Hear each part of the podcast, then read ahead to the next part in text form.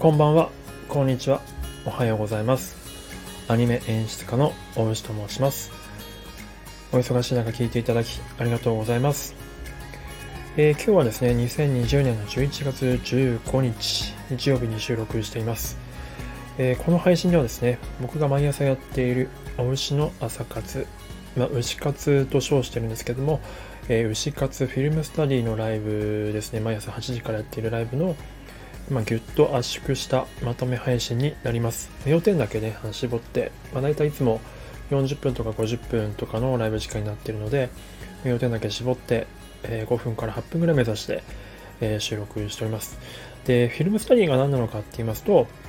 まあ、好きなシーンとか好きなあ好きな映画とか好きなアニメ作品のですね、えー、シーンを抜粋してきまして、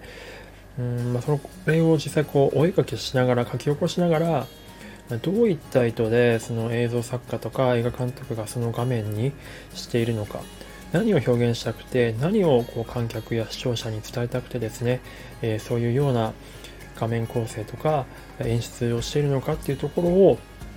クリエイターさんの身になってですね考えてみるっていうような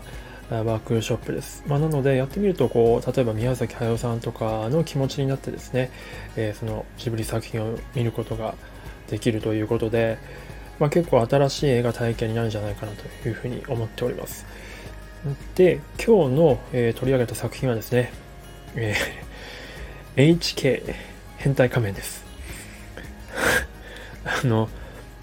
鈴木亮平さんっていう役者さんが主役でですね、あの、原作が少年ジャンプで昔僕が子供の時にやっていた、変態仮面っていうのを原作にしています。で、プロデューサーとか脚本協力に小栗旬さんが入ってるんですけども、あの、ま、なんでこれを取り上げたかって言いますと、昨日ですね、フィルムスタディやったのがセーラームーンだったんですよ。で、セーラームーンのオープニングをやって、フィルムスタディしてた時に、あまりこう、タキシード仮面がこう、うまく描けなくて、まあ、これじゃあタキシード仮面っていうよりか変態仮面ですよねみたいな感じの流れになりあそういえば変態仮面も月をバックにしてましたよね。あの予告映像かっこよかったですよねみたいなことを口走してしまったがためにですねまあ、月つながりか仮面つながりで変態仮面をやってしまったという感じでございます。で、まあ、実際にですね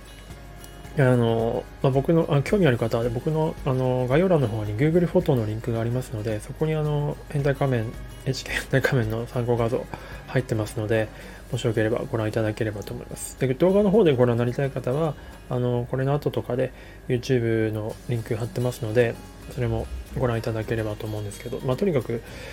ま原作を知ってる方はですねこの再現率の高さにすごく驚いていると思うんですよ。うん、こう鈴木亮平さんのこの肉体美というか体脂肪率 1%, あの1台あ1桁台ですからね。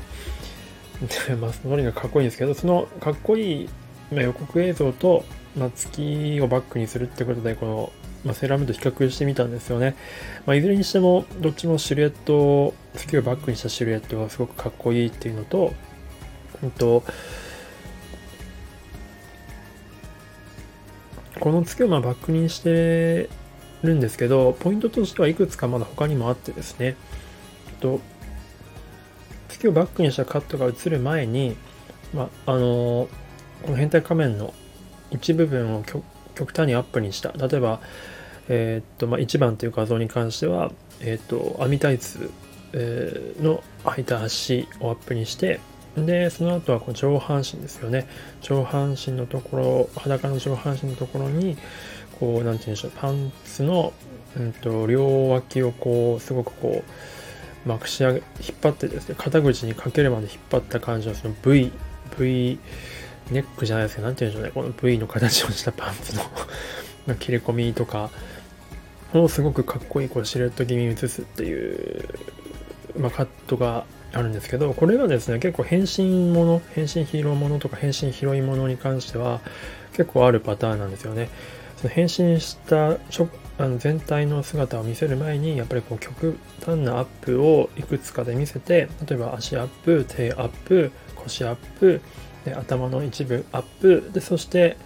最後に全身みたいな感じでポンポンポンポンポンっていうのをま見せていくっていうのが大体のまパターン王道変身もののパターンなんですがあの変態仮面もそれを使ってるっていう感じですね。まあ、これをあの認識していただくと結構その変身もの、まあ、セーラーメンもそうですし、まあ、今のプリキュアとか、あのあと戦隊ものとか、仮面ライダーとかも多分初登場の時とかそういう感じになってるはずですね。局部、局部、局部、全体っていうリズムになってるはずです。まあ、なので、やっぱそう、局部、局部、局部、局部っていうと、ちょっと語弊がありますね。あの、極端なアップ、極端なアップ、極端なアップってやっていくと、その全体見たいという欲求が観客の中に無意識に高まっていくわけですよ。でそれを、えーと、見せてあげるのがラストで全体見せて決めポーズで見せるというようなテンポになるというような映像文法ですね。で、あとは、まあ、この月をバックにしたカットのね、振り向き方のこのスピードとかもめちゃくちゃかっこいいんですけど、あともう一つ、えー、と話してたのは、えーと、コメディカットの特徴というか、えーと、笑わせるためには緊張と緩和っていうのをカットのサイズ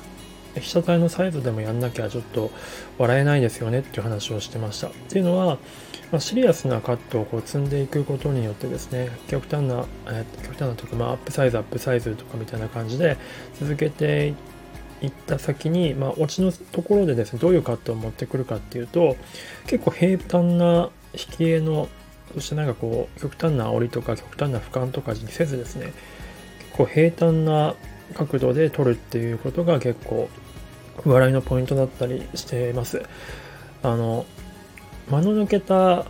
カットをすることによって、まあ、緊張と緩和が生まれてですね、そこでやっとこう笑えるっていうような感じになるんですよね。なので結構そういった感じのコミカルなあの作品を見ていただくと、まあ、特に日本の作品に多いと思うんですけど、多分ダウンタウンのコントとかが、まあ、元になってるんだと思うんですけど、やっぱりコント的なあのアングルになるんですよね。へへあの引き絵で全体を見せるっていうアングルになってるカットが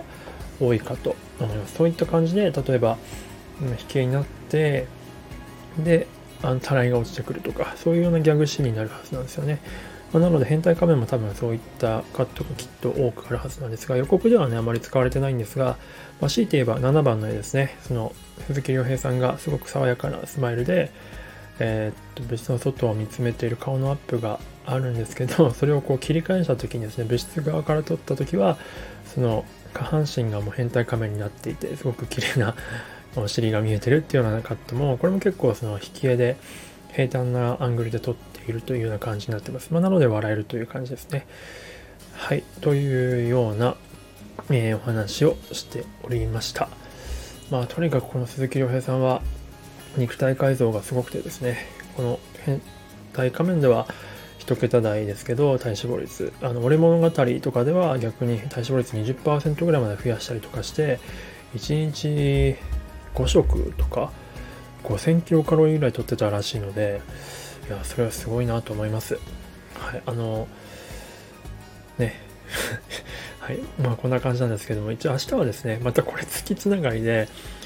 この月をバックにしたシルエットの映画って結構いっぱいありますよねって話を流れでライブ中にしてた関係で、元祖はどれだって話になって、やっぱ ET だよねってことになったんですよ。なので明日は